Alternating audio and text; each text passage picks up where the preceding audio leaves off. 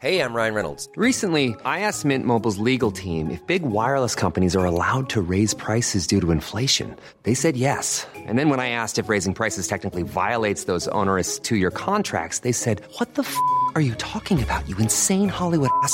So to recap, we're cutting the price of Mint Unlimited from $30 a month to just $15 a month. Give it a try at mintmobile.com slash switch. $45 upfront for three months plus taxes and fees. Promo for new customers for limited time. Unlimited more than 40 gigabytes per month. Slows. Full terms at mintmobile.com.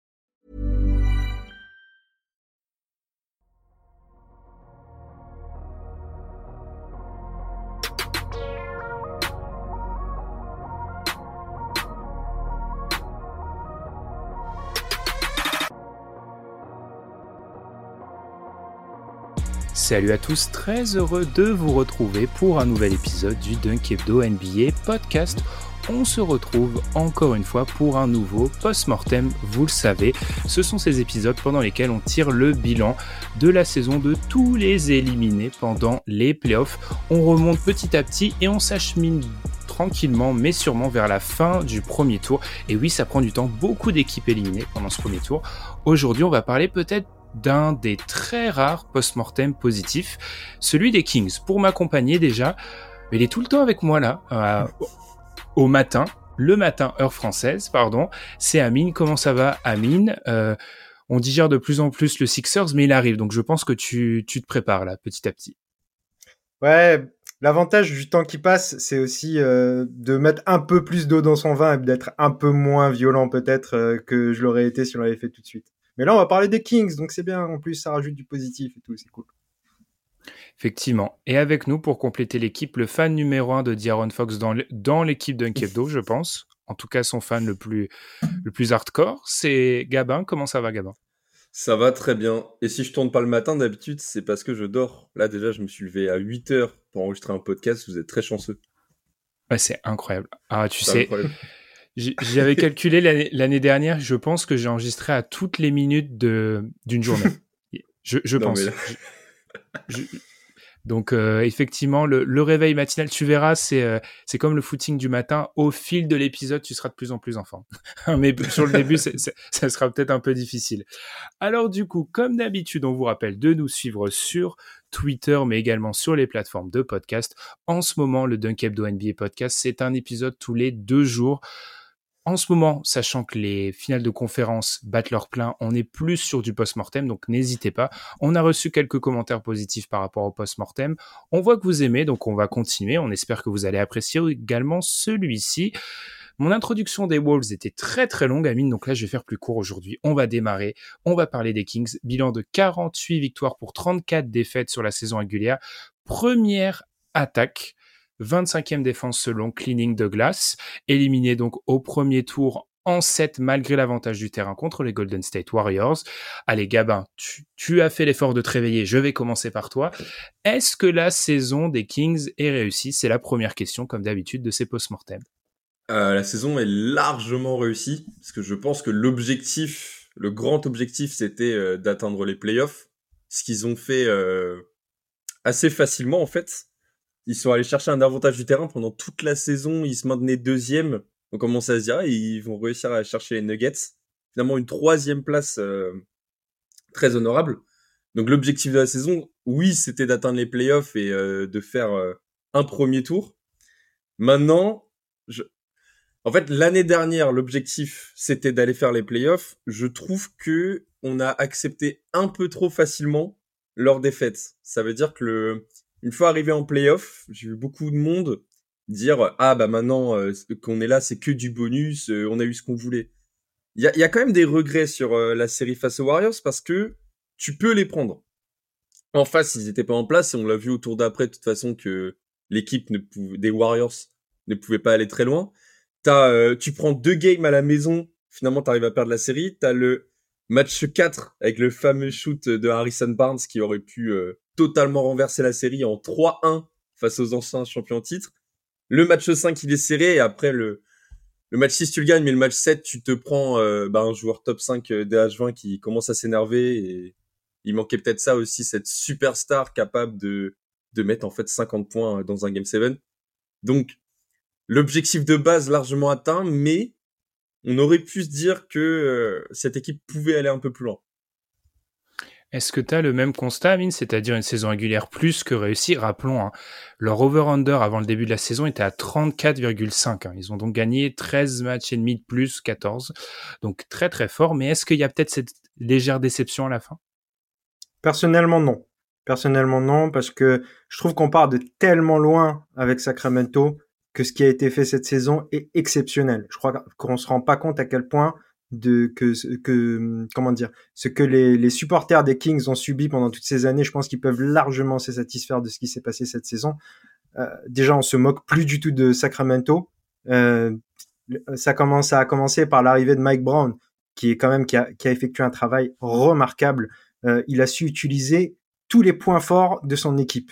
Euh, c'est que ce soit à travers les dribble and off de, de Sabonis, que ce soit à travers les, des drives à outrance et ultra efficaces, surtout cette année, de D'Aaron Fox. Euh, pour euh, compléter ça, un spacing parfait pour optimiser ce duo, jeu rapide, euh, hyper fort sur les cuts. Franchement, euh, le travail de Mike Brown a été exceptionnel.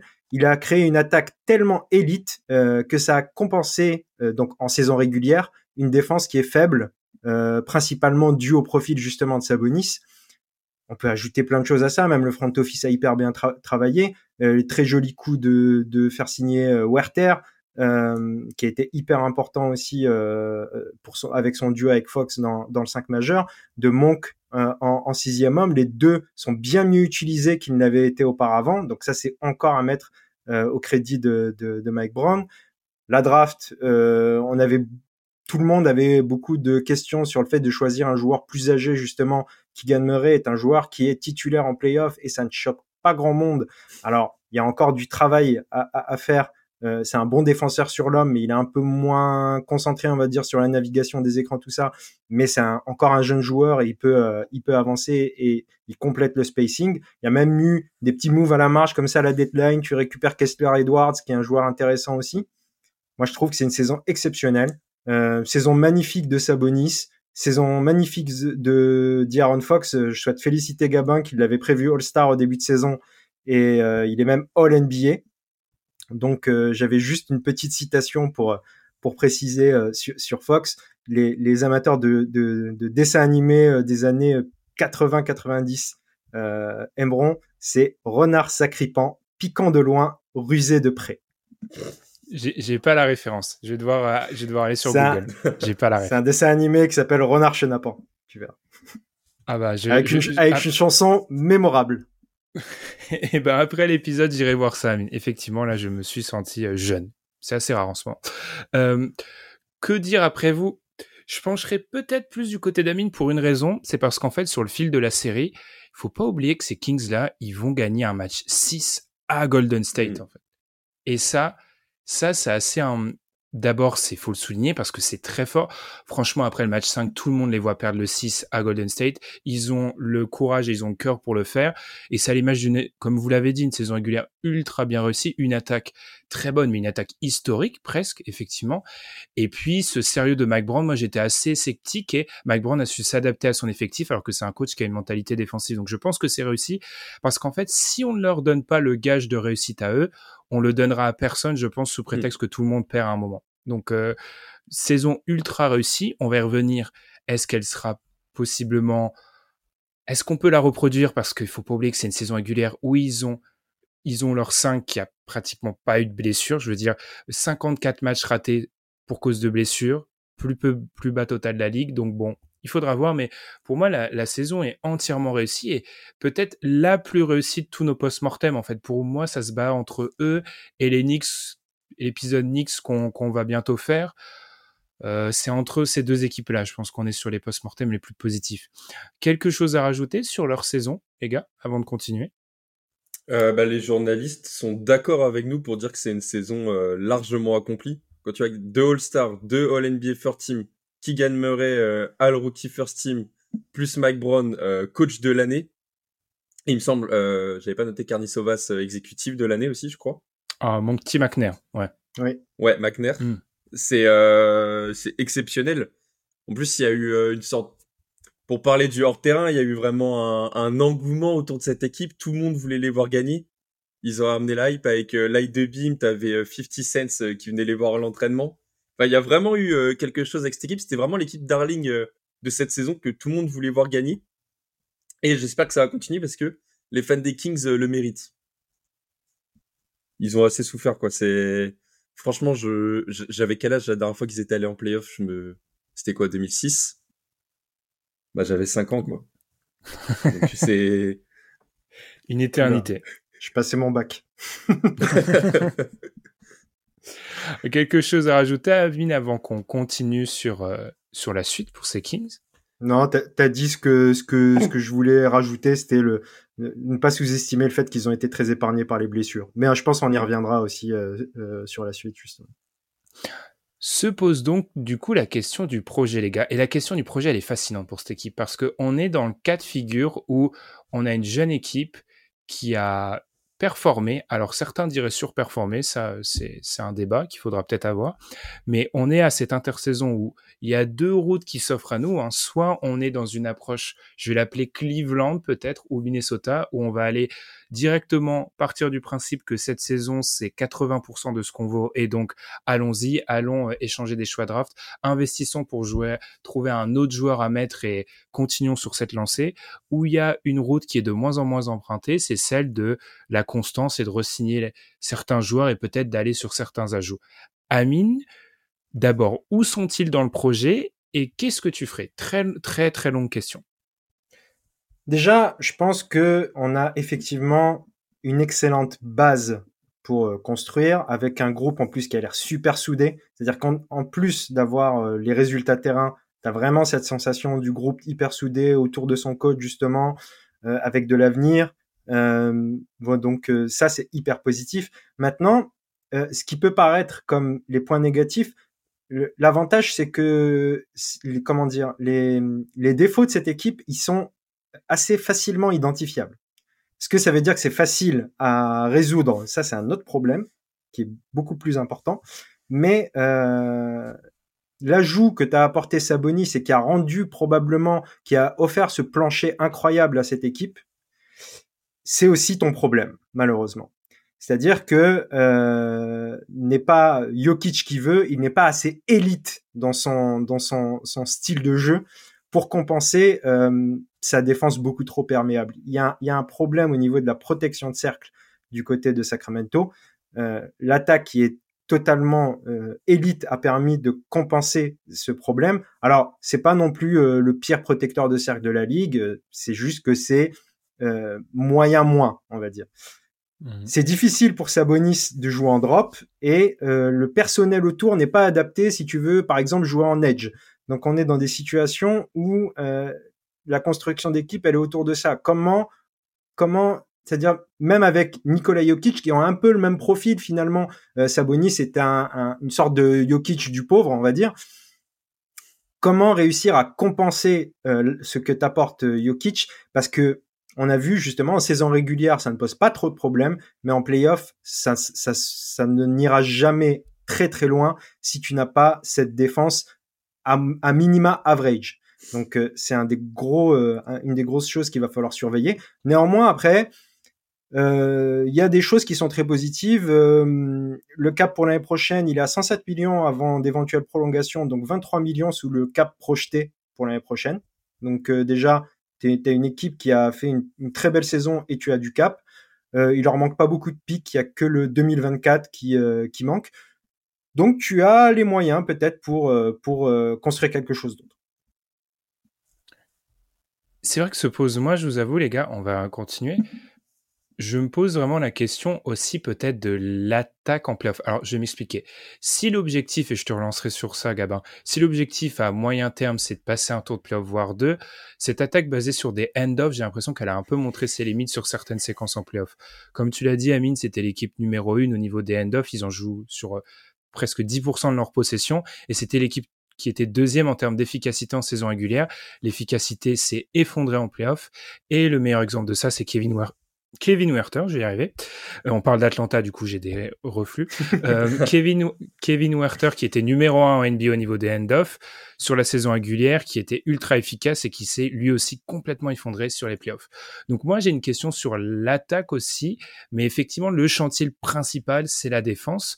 Du coup, Gabin, est-ce que c'est ça, trouver quelqu'un en défense, mais est-ce qu'on va investir beaucoup pour cette personne ou est-ce qu'on va rester, euh, qu'on rester rationnel sur l'investissement?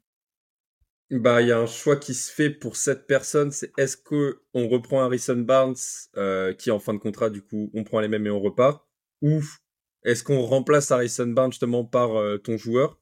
Sauf qu'il faudrait quelqu'un qui soit euh, élite défensivement sur les ailes, capable de défendre sur les petits comme sur les grands.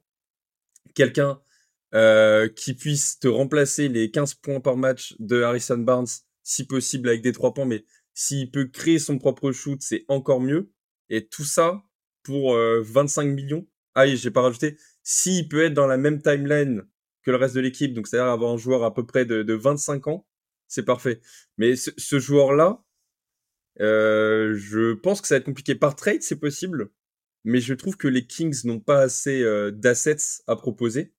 Voilà, ils ont euh, à la draft, ils ont le 24e choix 2023. Ensuite, ils peuvent pas trader leur first parce que le 2024 est Atlanta, donc ils peuvent trader le 2026. Euh, en joueur, il n'y a pas forcément de joueurs que tu n'as pas envie de garder et qui ont une valeur, parce qu'à mon avis, tu veux repartir avec euh, Fox, Werther, Keegan Murray et Sabonis. Donc en fait, il te reste 25 millions si tu ne prends pas euh, tes joueurs sous Caples. Il te reste à peu près 25 millions pour trouver un joueur à la free agency mais cette free agency, j'ai noté des noms, ça me semble euh, hyper compliqué. T'as mmh. Draymond Green, par exemple, m'insultez pas. Euh, player option, à mon avis, va la prendre. Rui Hachimura, ça peut être intéressant, mais euh, restricted free agent, euh, les Lakers, vu les playoffs qu'il fait, vont le garder. Peut avoir Dylan Brooks, euh, Chris Middleton, qui a une player option, qui va la prendre. Nazrid, c'est pas forcément une plus-value au global par rapport à Harrison Barnes. T'as Josh Hart, qui a une player option. T'aurais créé que t'as Jeremy Grant que tu vas devoir euh, surpayer, Gary Trent Jr. qui est pas vraiment un 3. Donc en fait, il y a des noms qui me donnent pas une énorme satisfaction. Dans l'état, est-ce que c'est pas mieux de reprendre Harrison Barnes et d'être sûr de ce qu'on va avoir parce qu'on a vu le niveau euh, plancher de cette équipe et de ensuite, si on a une opportunité trade, d'aller les chercher. Parce que par exemple, bah, les joueurs que j'ai notés qui sont sur le marché euh, des trades et qui collerait parfaitement à cette équipe, c'est en un OG Anunobi. Ça peut être euh, incroyable, je pense, parce que c'est le meilleur défenseur euh, sur les ailes. Et euh, il pourra te mettre 15 points par match à 3 points sans trop de soucis. Michael Bridges, c'est encore mieux parce que il a vraiment la capacité à, à, créer son shoot et ça peut être la troisième option défensive. Ou sinon, on peut avoir Darian Finney-Smith, Reggie Bullock. Mais il y a d'autres équipes, je pense aux Blazers par exemple, qui ont euh, un pick 3 de draft, qui euh, ont plus en fait d'armes pour aller chercher ce genre de joueurs. Les Kings, je vois pas vraiment ce qu'ils peuvent lâcher. Hein. Ou alors on fait, euh, on, on, fait comme comme les Warriors avec D'Angelo Russell, c'est-à-dire qu'avec tes 25 millions, tu prends le meilleur joueur, bah, le joueur avec le plus de valeur à la draft, à la free agency, et tu sais que à la mi-saison tu transfères. Moi, ce que je me pose comme question, les gars, c'est est-ce que les Kings sont déjà dans cette fenêtre-là? Parce qu'en fait, bah, on le sait que OG ou Michael Bridges, ça, ça va partir en, en vente aux enchères, visiblement. Alors, Michael Bridges, on vous renvoie au post-mortem net. Il y a la question tout simplement de est-ce qu'il sera disponible. Oji Anunobi a l'air d'être disponible et je tiens toujours à me méfier des joueurs qui sont disponibles depuis plusieurs fenêtres, soit de free agency, soit de trade deadline, parce que ça veut dire qu'en gros, il y a une espèce de décalage entre le prix qui est demandé et le prix qui est offert par les autres équipes. Et les autres équipes jugent assez bien, donc euh, je me méfierai. Et moi, je me demande, je crois Là où ce sont des profils qui répondraient à des besoins, je sais pas si dans leur timeline et dans leur le moment du projet, ils sont au moment où il faut mettre euh, trois premiers choix de draft sur Oji. Déjà le concept de autant sur Oji Anunobi moi reste euh, ultra euh, douteux, voire frauduleux pour moi, mais euh, je suis pas sûr qu'ils soient à ce moment-là. En tout cas, peut-être qu'ils vont le penser, mais moi je le pense pas. Amine, qu'est-ce que tu en penses de ce genre de possible trade pour eux?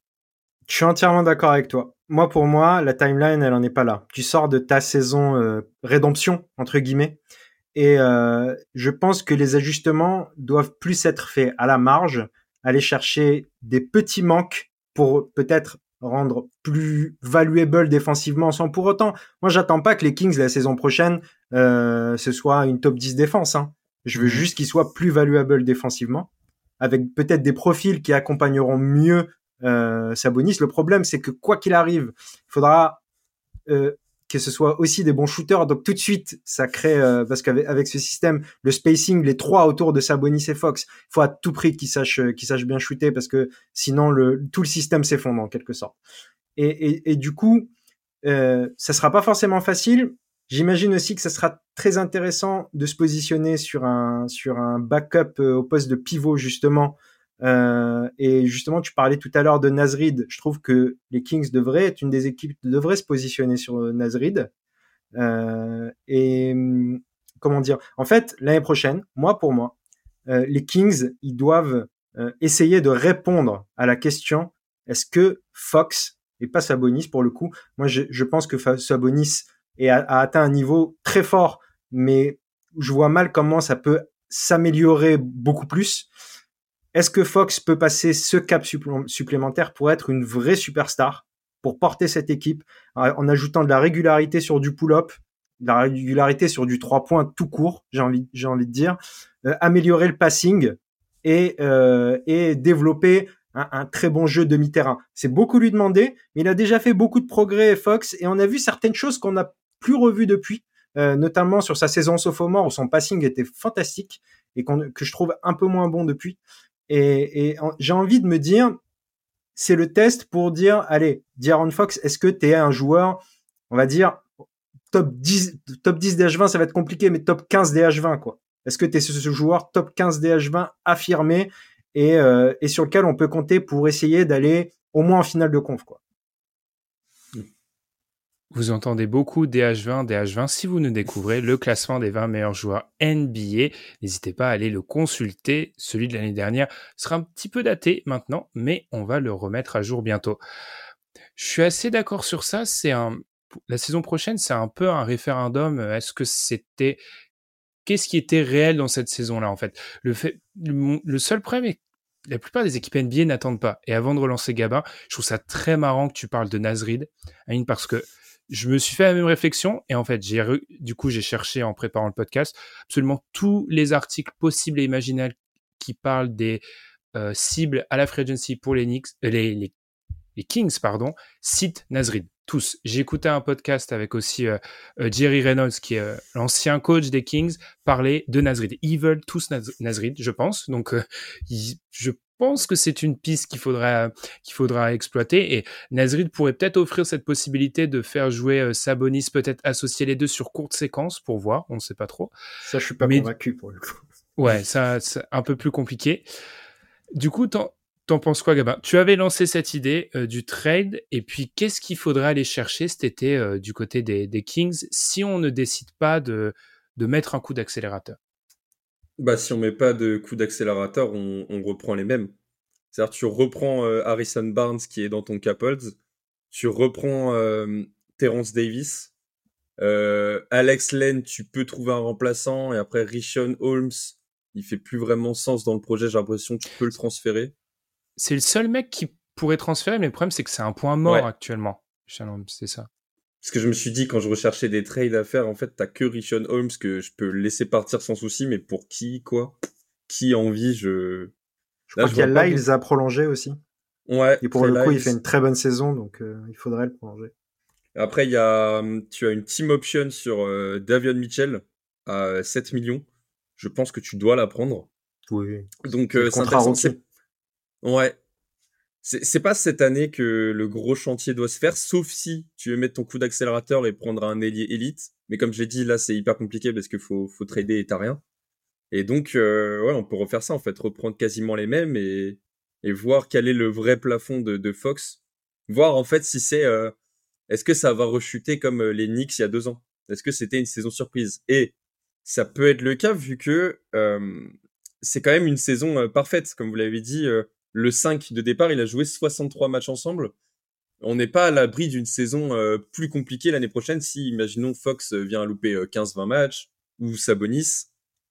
L'attaque, en plus, elle est, elle est dépendante de ces deux joueurs. Donc, c'est vrai que ça peut être intéressant, avant de tout péter, de, de, voir ce que ça peut donner une deuxième année de ces Kings-là. Maintenant, quand on parlait d'un protecteur de cercle, par exemple, rajouter de la défense sous ce secteur-là, je pense que n'importe quel défenseur, peu importe son rôle, peut être essentiel à cette équipe parce qu'en fait, c'est la 26e défense sous le cercle, la 24e défense à mi-distance, la 26e dans la défense à trois points. Donc en fait, tu as des besoins partout. Et par exemple, si tu prends un ailier ou un poste 1-2 à, à, la Marcus Smart, ça peut quand même résoudre des besoins essentiels. Donc dans un premier temps, peut-être essayer de trouver les solutions les moins chères, enfin les meilleurs défenseurs moins chers à la free agency. Est-ce que se posera pas aussi la question de, je vais reprendre un, grand penseur du basket, Tom, euh, qu'on salue, euh, sur la notion de, de, construire une équipe sur un déséquilibre? Moi, j'ai peur que s'ils investissent... Alors, mmh. je mets le poste de backup pivot un peu... J'exclus le poste de pivot, de backup pivot de cette réflexion parce que globalement, ton backup pivot, euh, il aura peu d'impact sur ton, sur ton attaque à part si tu commences à jouer des finales de conf, etc. Mais je pense pas que les Kings soient et cet objectif-là. Le truc, c'est que si tu rajoutes, je pense, des défenseurs, il faut garder cette attaque euh, élite à tout prix. Donc, trouver des défenseurs qui aient la, qui aient la capacité d'être, euh, avoir un impact aussi offensif. Et là, on est peut-être sur des gammes de joueurs qui seraient un petit peu chers pour eux. Euh, Amine, quelque chose à rajouter? Oui, nous n'avons pas, pour les auditeurs qui suivent la trame, nous n'avons pas du tout respecté sur cet épisode, mais bon, passons. Euh, est-ce que tu as quelque chose à rajouter au niveau, au niveau des cibles? J'ai l'impression qu'on est tous d'accord pour garder Harrison Barnes, alors que c'est un, par exemple, hein, c'est un, un sujet qui a l'air, euh, c'est peut-être le sujet de l'été du côté des Kings. Dans l'idéal, tu le gardes en espérant une ristourne, j'ai envie de dire. Alors le problème, c'est que c'est un joueur qui c'est pas sûr qu'il l'accepte la ristourne parce qu'il trouvera un contrat ailleurs. Même avec ses mmh limitations, c'est un profil que beaucoup d'équipes euh, sont prêtes à, à payer pour euh, pour l'avoir dans le roster. Mais dans l'idéal, ouais, tu, tu le payes un peu moins cher. Mais je pense oui que quoi qu'il arrive, tu le tu le resignes. De toute manière, même si ça, ça ne marche pas avec lui, ça te laissera une bonne marge d'ajustement parce que, comme je viens de le dire, s'il se présente à l'AFA, c'est pareil sur le marché des trades tu trouveras une équipe qui sera intéressée par Harrison Barnes. Donc euh, tu pourras aussi le trader, récupérer euh, récupérer d'autres assets. Moi je trouve oui euh, prolonger moi moi en priorité ouais je prolongerai Harrison Barnes, je prolongerai Trey Lyles comme je l'ai dit aussi et puis je mettrai je mettrai la bonne extension aussi à Sabonis parce que il la mérite.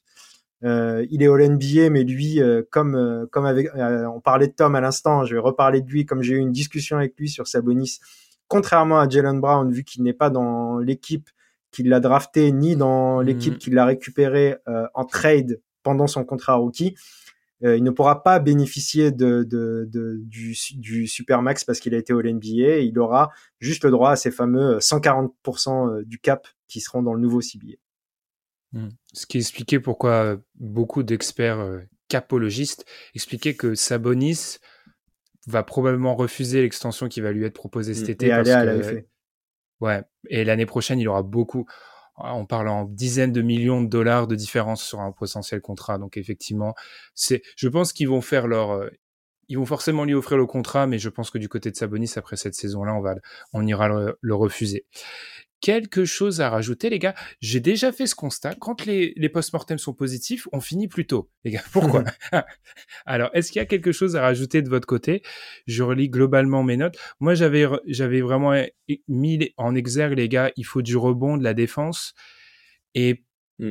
ouais, du, rebond et de la défense. Vraiment, il leur faut absolument du rebond. On n'en a pas parlé, mais on du rebond offensif. Aussi, on a évoqué le, le il, leur faut du rebond. Il...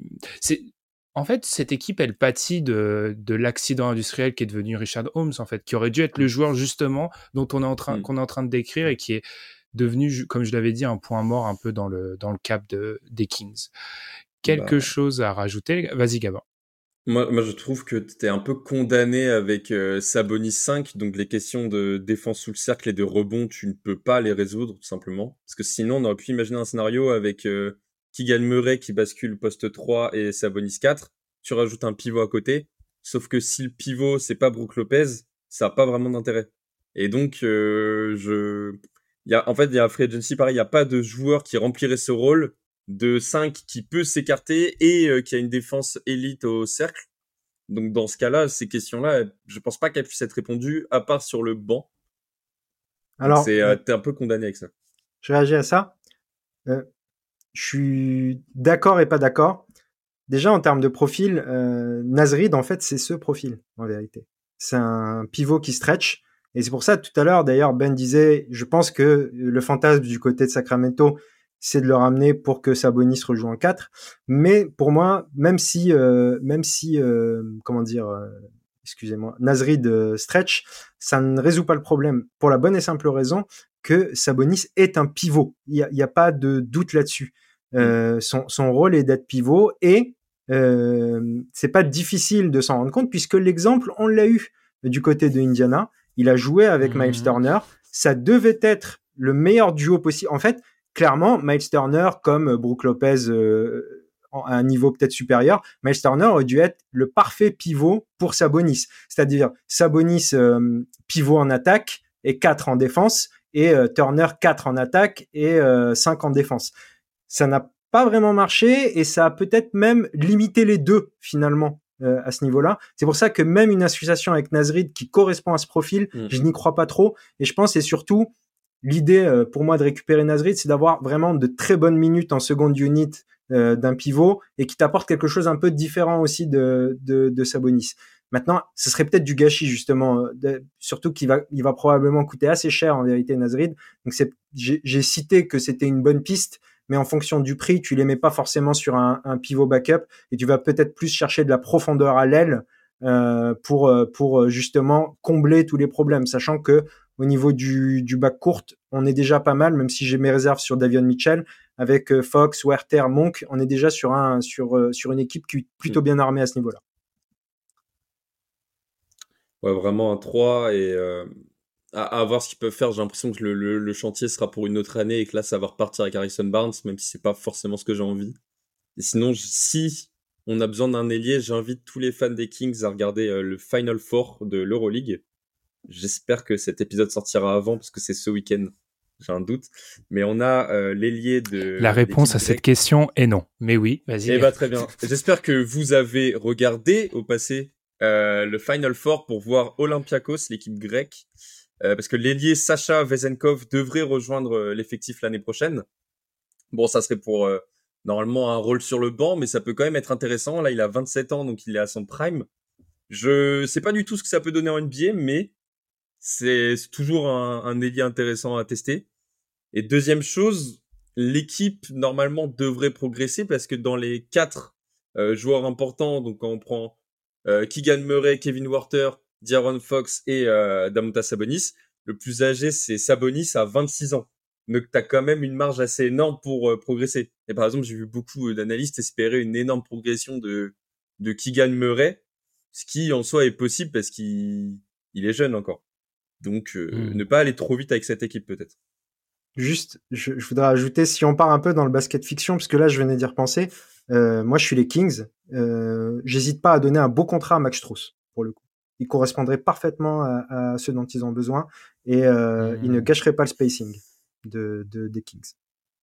Est-ce que le Heat va pas le garder? J'avais vu si, si, certainement. Mais je dis juste, si je suis les Kings, je, je le tente. Ouais.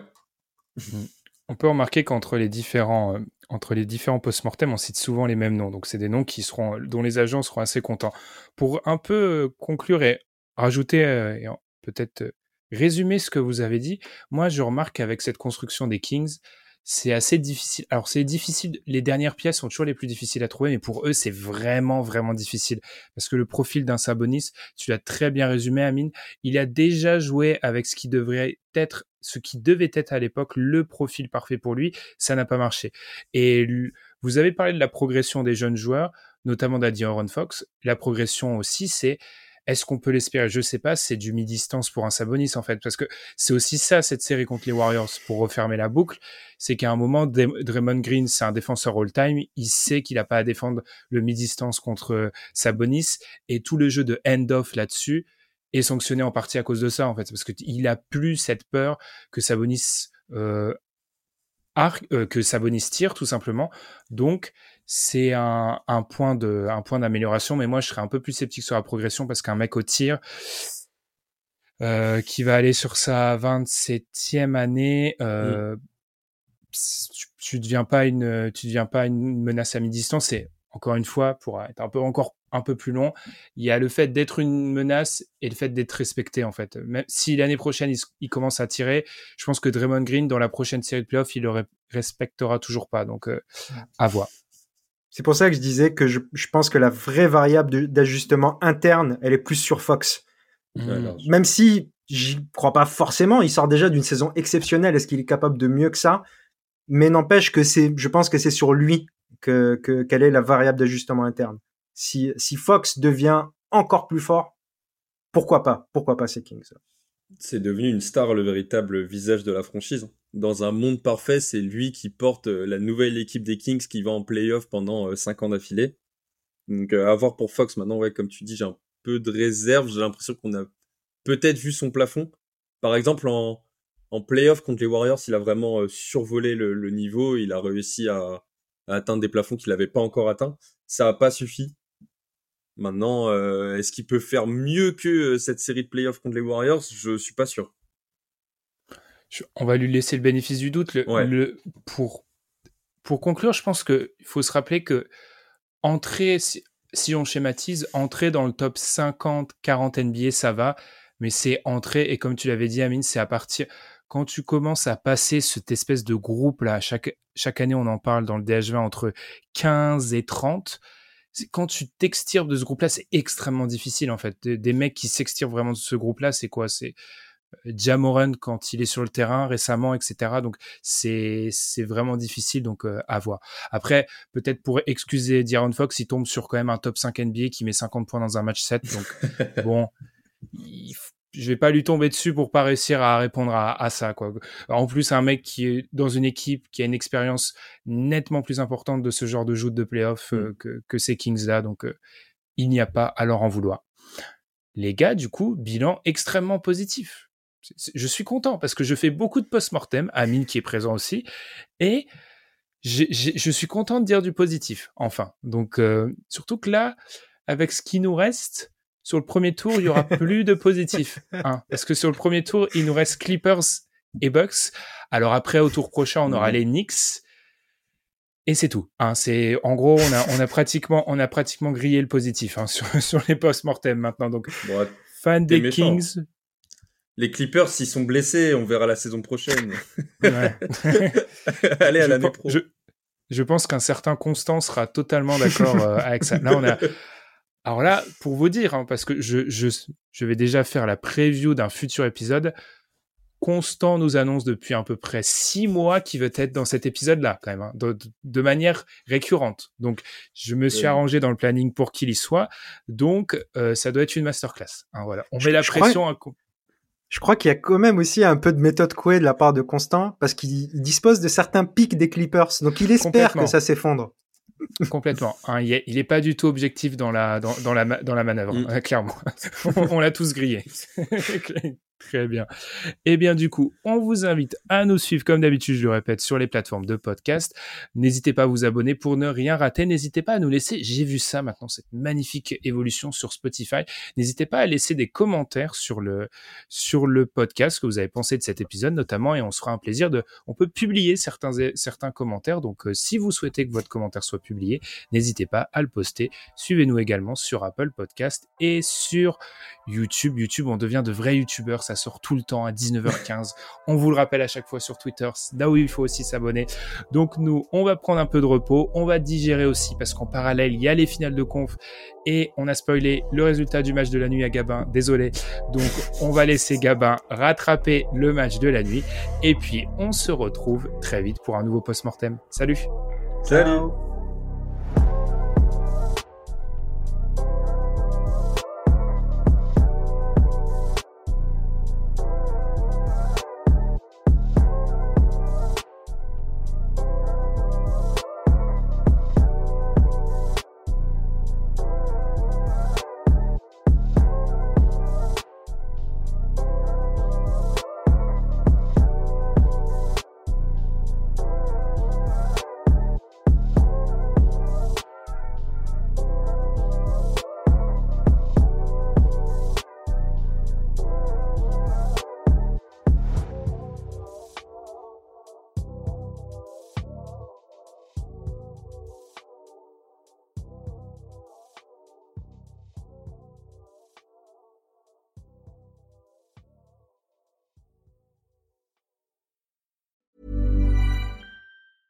Mom deserves the best, and there's no better place to shop for Mother's Day than Whole Foods Market. They're your destination for unbeatable savings, from premium gifts to show-stopping flowers and irresistible desserts. Start by saving 33% with Prime on all body care and candles. Then get a 15-stem bunch of tulips for just $9.99 each with Prime. Round out Mom's menu with festive rosé, irresistible berry chantilly cake, and more special treats. Come celebrate Mother's Day at Whole Foods Market.